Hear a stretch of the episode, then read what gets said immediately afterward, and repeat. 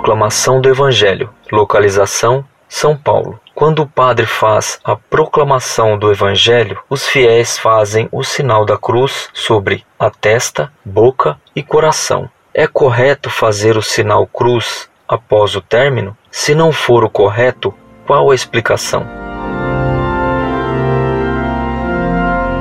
Prezado Salve Maria. Quando o sacerdote na missa lê o Evangelho, ele deve persignar-se, no que o povo o acompanha persignando-se e fazendo também o sinal da cruz. Antes de ler o Evangelho, o sacerdote rezava as seguintes orações: Purificai-me o coração, os lábios, ó Deus onipotente, que purificaste os lábios do profeta Isaías com uma brasa ardente. Pela vossa misericórdia, dignai-vos, purificar-me, a fim de que eu possa anunciar dignamente o vosso santo Evangelho. Por nosso Senhor Jesus Cristo. Amém.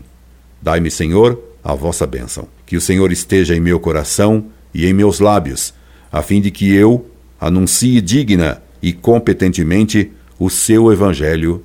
Amém. Esperando tê-lo atendido, me subscrevo. Incorde e sempre, Orlando Fedeli.